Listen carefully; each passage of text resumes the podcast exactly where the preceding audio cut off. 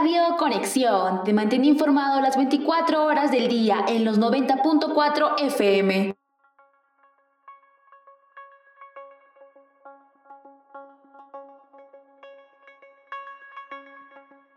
Radio Conexión, conectamos contigo. Presenta su programa Despierta, Arequipa.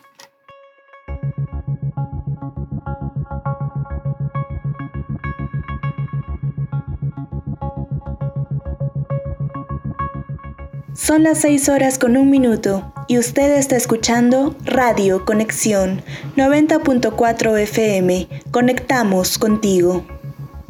Muy buenos días y bienvenidos a Despierta Arequipa, su programa de todas las mañanas. Melanie, muy buenos días.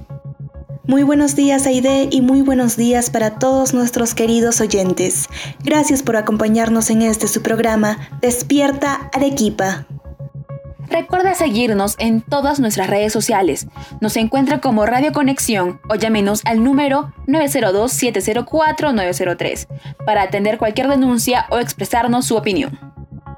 Bueno, sin más, pasemos a nuestros titulares. Titulares en Radio Conexión.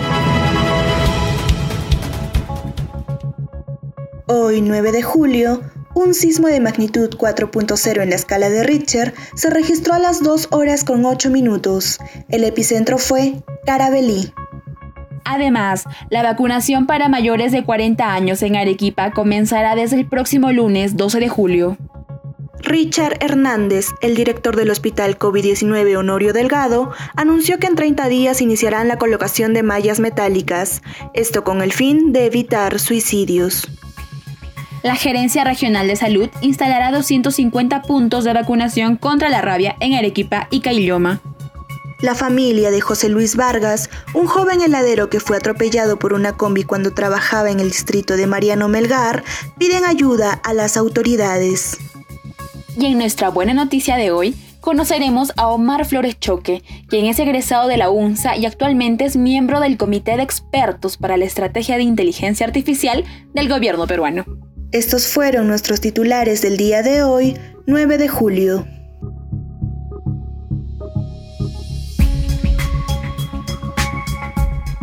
Son las 6 con 2 minutos y comenzamos con las noticias para usted.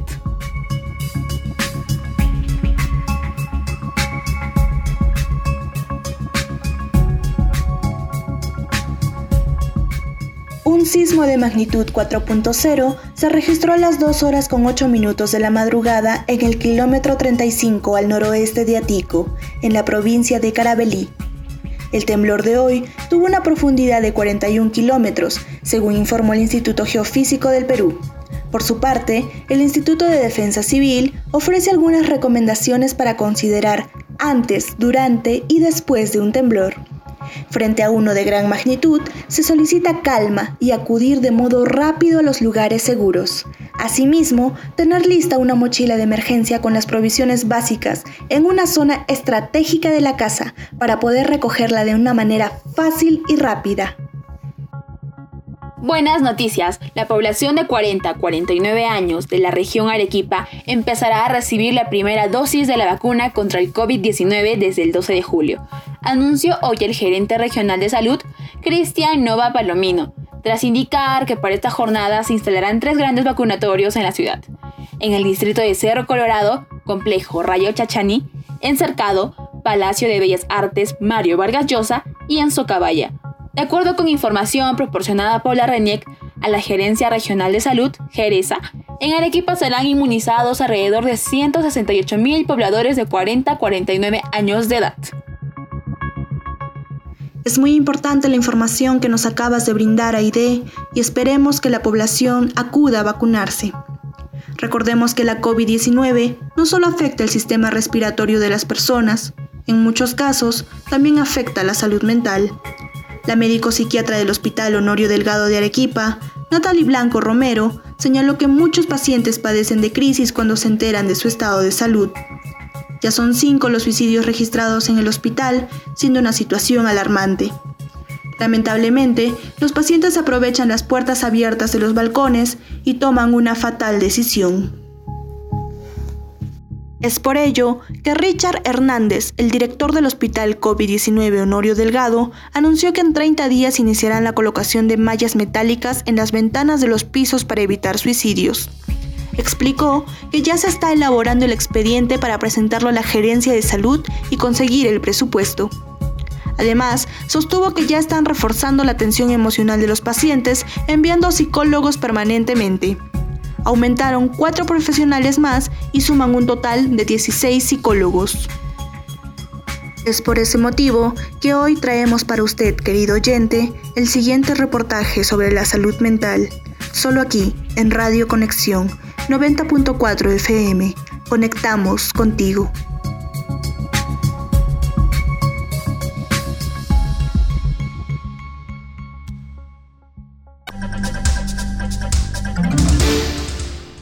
La salud mental en tiempos de pandemia. La salud mental es tan importante como la salud física. Es preocupante que cerca del 15% de los peruanos tiene un problema de salud mental.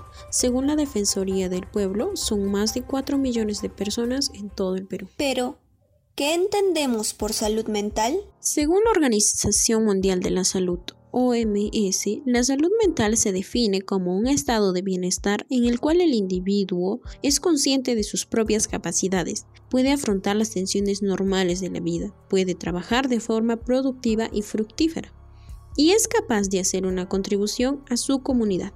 Por otro lado, la Ley de Salud Mental peruana comprende que la salud mental implica el proceso de búsqueda de sentido y armonía, que se encuentra íntimamente ligado a la capacidad de autocuidado, empatía y confianza que se pone en juego en la relación con las demás personas, así como el reconocimiento de la condición propia y de ser sujeto de derechos. ¿Quiénes son los encargados de la salud mental?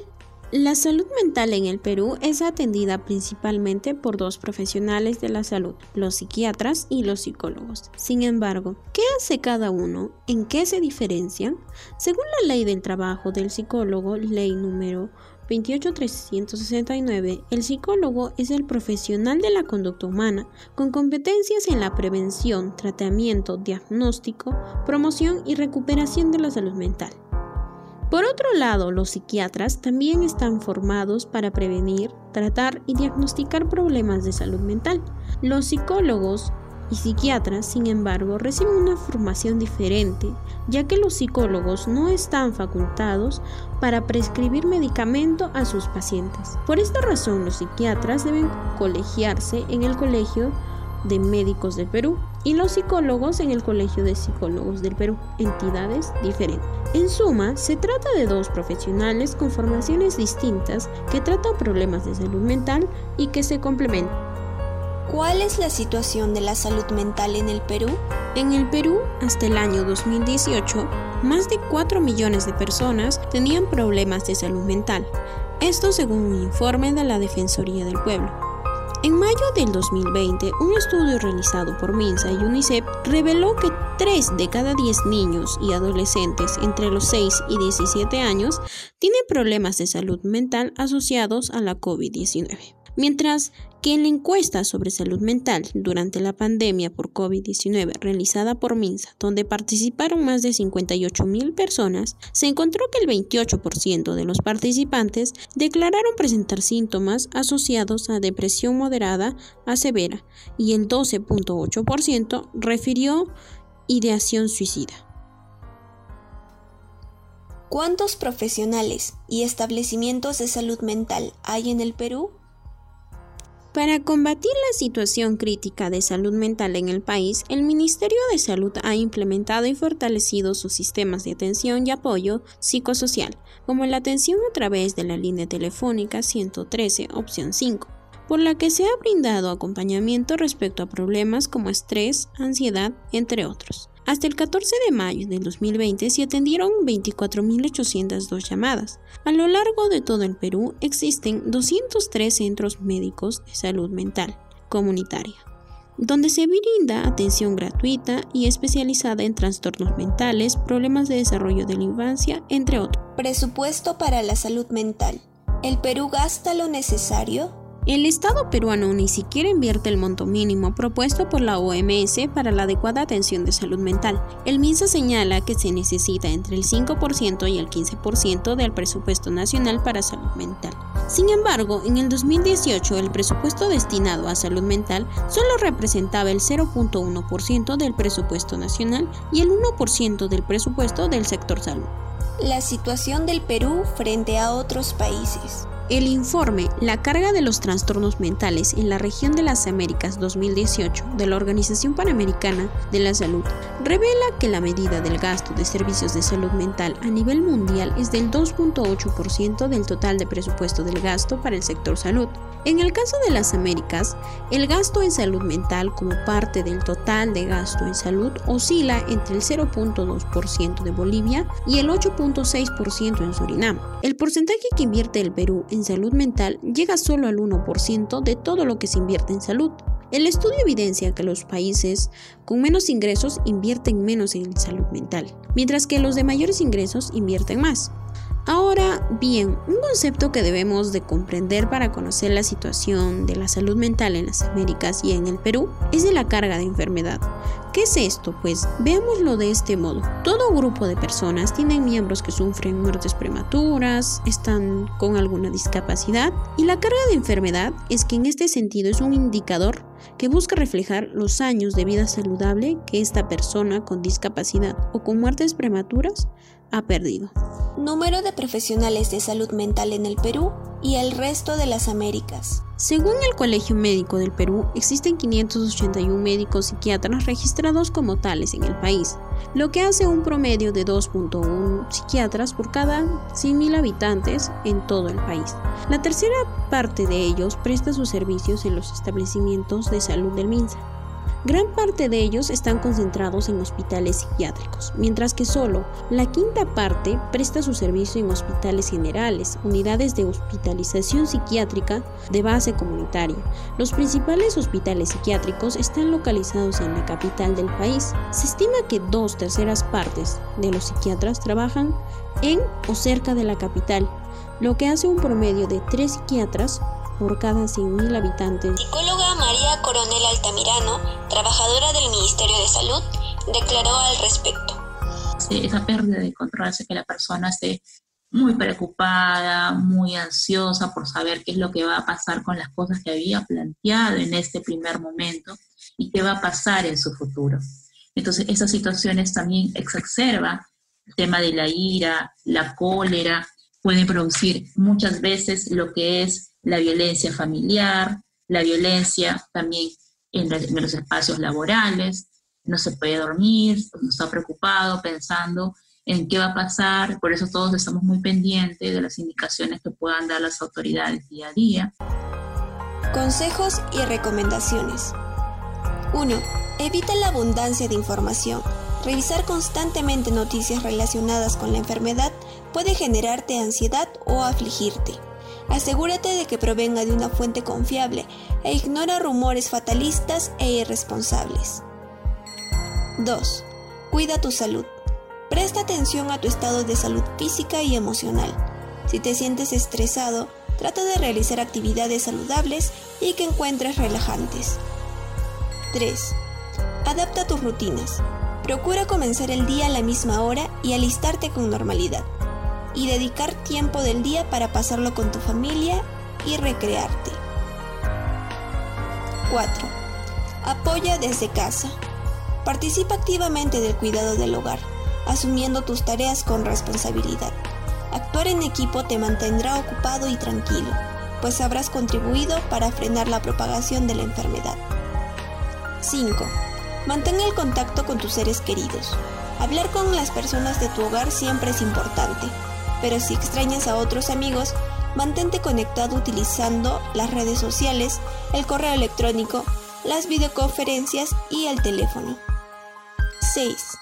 Afronta la situación positivamente. Tómate un tiempo para recordar que, respetando el estado de emergencia, estás apoyando significativamente a estas personas. Sin duda alguna, la salud mental es un tema que muy poca o casi nada de atención hemos prestado. Pero aún así, es de suma importancia, Por eso le recordamos que si usted necesita ayuda, puede llamar al número 113 y marcar la opción 5. Esta es la línea que el Estado ha proporcionado para la población en cuanto a la salud mental. Bueno, en otras noticias, en lo que va del 2021 se diagnosticaron 40 casos de rabia en Arequipa. Frente a este problema, la Gerencia Regional de Salud, Jereza, realizará una campaña de vacunación en Arequipa y Caylloma, ya que algunos distritos de estas provincias presentaron canes infectados. Los días de intervención serán el 17, 18, 24, 25 y 31 de julio de 8 de la mañana a 2 de la tarde, con la meta de inmunizar a 201.248 perros. La Jereza habilitará 250 puntos de inoculación para que la población acuda con sus mascotas. De los 40 casos de rabia canina registrados en lo que va del año, los distritos más afectados son Cerro Colorado con 22 casos, Majes Pedregal con 8 casos y Yura con 7 casos. Hasta el 19 de junio del 2021 se reportaron 2.401 casos de mordedura en los establecimientos de salud de la región. Los menores de 15 años constituyeron uno de los grupos más afectados con 542 casos. Cambiando de tema, lamentablemente un joven heladero fue atropellado por una combi cuando laboraba en el distrito de Mariano Melgar, se trata de José Luis Vargas, quien se trasladaba en su pequeña unidad para vender estos alimentos y apoyar económicamente a su familia. Como se recuerda, el accidente se produjo el último miércoles al promediar las 16 horas en una pequeña pendiente de la calle Misti del pueblo joven Atalaya. En ese entonces, el conductor alegó ante la policía que se habían vaciado los frenos de la unidad, a pesar de que ésta terminó estacionada en medio de la vía. Sus padres solicitaron apoyo a la ciudadanía a través de ayuda legal y humanitaria. Ellos argumentaron a medios locales que el caso necesita esclarecerse. La madre del agraviado, María Calderón, detalló que ningún representante de la empresa de transporte público se hizo presente en el nosocomio.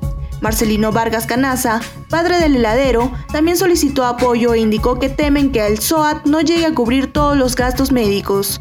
Si usted desea ayudar, puede comunicarse al 958-513-148. Nos vamos a una pausa comercial, pero no se mueva. Ya regresamos con toda la información aquí en Radio Conexión 90.4 FM. Conectamos contigo.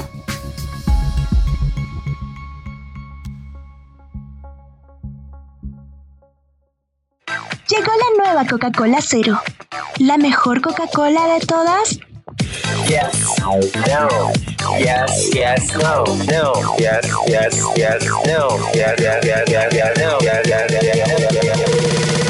Primero pruébala. Nueva Coca-Cola Cero. ¿La mejor de todas? Son las 6 horas con 19 minutos y usted está escuchando Radio Conexión 90.4 FM. Conectamos contigo.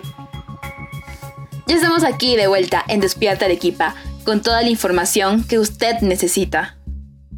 Tristemente, en el Perú, la explotación sexual y la trata de personas es una realidad que está latente desde hace muchos años, pero que no ha sido visibilizada durante la pandemia de la COVID-19. Por eso traemos para ustedes el siguiente documental.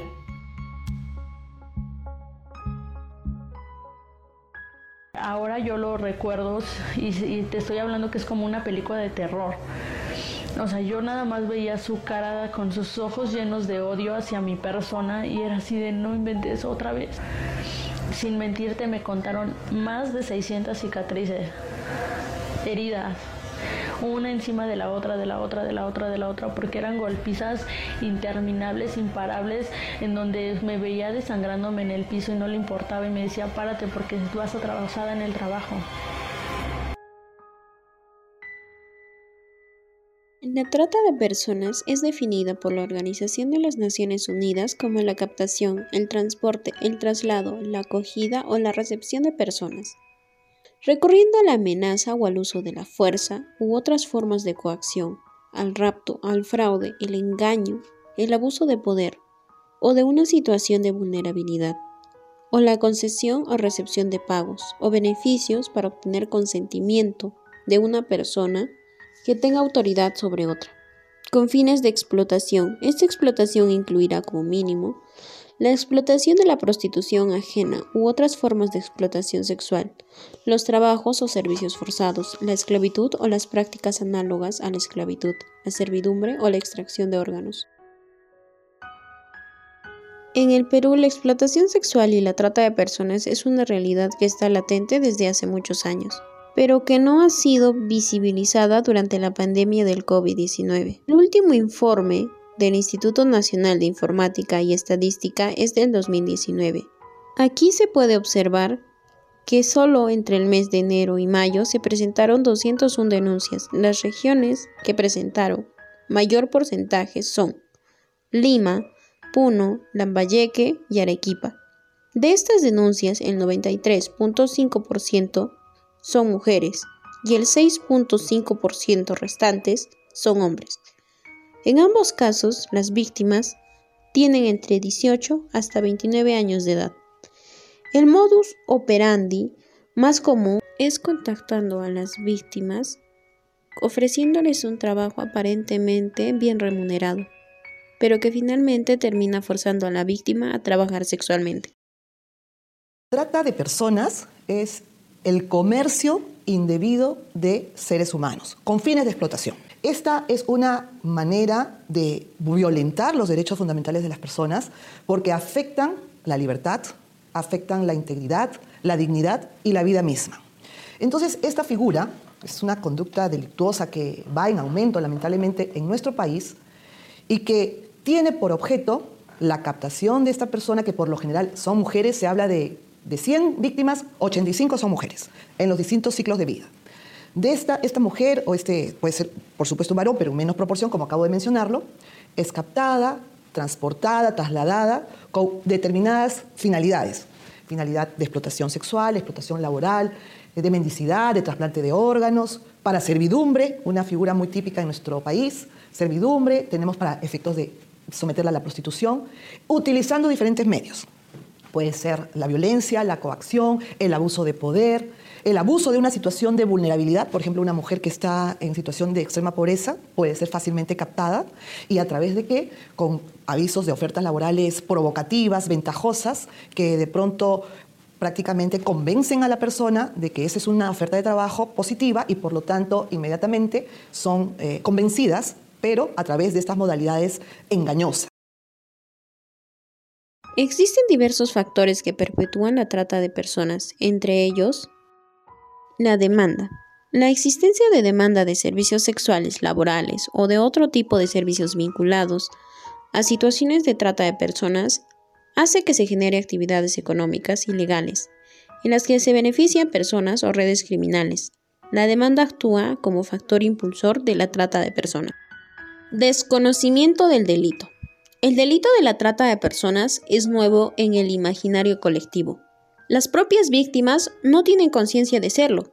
La ley número 28950 contra la trata de personas y el tráfico ilícito de migrantes introduce un tipo penal que evalúa el concepto. La trata de personas no tiene ya como única finalidad la explotación sexual, sino que ésta se amplía a otras modalidades. Su alcance debe ser conocido por todos los operadores de la justicia y más aún por la población. El Estado debe desarrollar una planificada labor de capacitación y sensibilización a los operadores de justicia y a la sociedad en general. Expansión del tráfico ilícito de migrantes. El dinámico intercambio migratorio global y la voluntad de muchos nacionales de viajar a otras regiones o países en búsqueda de una mayor oportunidad laboral o social, genera un ambiente proclive al engaño que es aprovechada por los tratantes para captar a las víctimas, quienes se encuentran mayormente sometidas a gran presión por ingresar a una actividad que les genere recursos rápidos. Siendo proclives a caer en redes criminales de la misma manera, puede ocurrir que aquel que hace uso de las redes de tráfico ilícito se convierta a lo largo del proceso migratorio en víctima de discriminación o exclusión social. El acceso diferenciado en las oportunidades laborales o de otro tipo, por razones de origen étnico o racial, hace que ciertos sectores de la población sean más proclives a ser captados por las redes criminales dedicadas a la trata de personas. Dentro de las leyes para combatir esta problemática tenemos la ley número 28950, Ley contra la Trata de Personas y el Tráfico Ilícito de Migrantes. Crea la Comisión Multisectorial de Naturaleza Permanente contra la Trata de Personas y el Tráfico Ilícito de Migrantes, que precisa que existen instituciones encargadas de ejecutar medidas de prevención, persecución, asistencia y protección considerado para aquellas personas que estén en condición de vulnerabilidad. Todo ello dentro de los enfoques de derechos humanos, de género, de interculturalidad, intergeneracional, de diferenciación, de seguridad humana, de desarrollo humano y de riesgo. Entre estas instituciones se encuentran el Ministerio de Interior, que es quien la preside, el Ministerio de la Mujer y Poblaciones Vulnerables, el Ministerio de Salud, de Justicia y Derechos Humanos, de Educación, Trabajo y Promoción del Empleo, Relaciones Exteriores, Comercio Exterior y Turismo, Ministerio de Transportes y Comunicaciones y el Instituto Nacional de Informática y Estadística. ¿Te prometieron el mejor empleo fuera de tu ciudad? ¿Una remuneración muy alta? ¿Te garantizaron que serías modelo o moza en un bar? ¿Te aseguraron llevarte sin ningún trámite? No te dejes engañar. Tu vida es valiosa, no una mercancía. Denuncia la trata de personas. Es muy difícil la situación económica en la que nos encontramos ahora, pero por favor, no nos dejemos engañar. Denunciemos estos casos. Y bien, siendo las 6 horas con 27 minutos, pasamos a la buena noticia del día de hoy.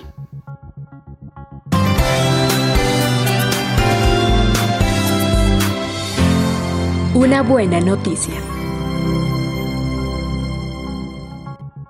Un arequipeño está cumpliendo sus metas en Estados Unidos y es reconocido por su trabajo, dedicado a la inteligencia artificial. Se trata de Omar Flores Choque, de 36 años, quien cursó su doctorado en la Universidad Estatal de Utah y es investigador de la red social Twitter. Además, forma parte de importantes empresas como Intel y el banco Capital One. El científico peruano contó que se siente orgulloso de sus logros e incentivó a otros peruanos a que se forjen un camino orientado a la investigación. Omar Flores Choque es egresado de la carrera de Ingeniería de Sistemas en la Universidad Nacional de San Agustín. Recibió apoyo de sus docentes quienes lo alentaron a estudiar inteligencia artificial en otros países. Fue así como llegó a la Universidad Estatal de Utah y su perseverancia dio resultados.